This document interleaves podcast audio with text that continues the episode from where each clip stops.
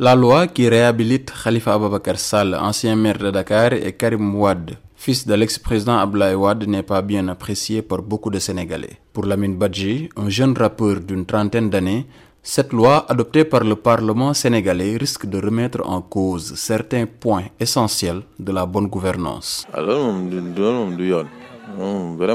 Ce n'est pas normal que des gens poursuivis et condamnés pour des questions liées à la gestion des deniers publics soient lavés à grande eau et réhabilités comme si de rien n'était. Voir ce genre de personnes vouloir devenir président reviendrait à faire table rase sur les fondamentaux de la République et cela va nous amener davantage des problèmes et accroître la corruption car ça va encourager les gens à faire des malversations. C'est comme si tous ces mots qui touchent à la gestion des affaires publiques était brusquement devenu légitime. Mais où va le pays dans ces conditions?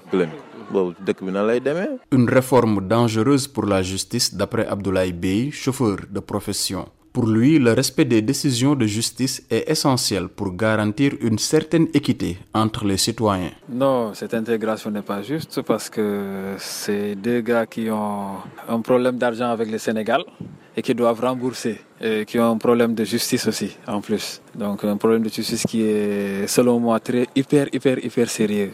Donc du coup, il va falloir régler cette affaire d'abord et avant qu'il puisse pouvoir être intégré, que ça se voit carrément qu'il y a deux poids deux mesures. Le problème d'Ousmane Sonko est moins sérieux que le problème de Karim Wade et de Khalifa Sall pour moi. Cet avis est également partagé par Mohamed Aydara, étudiant à l'université de Dakar.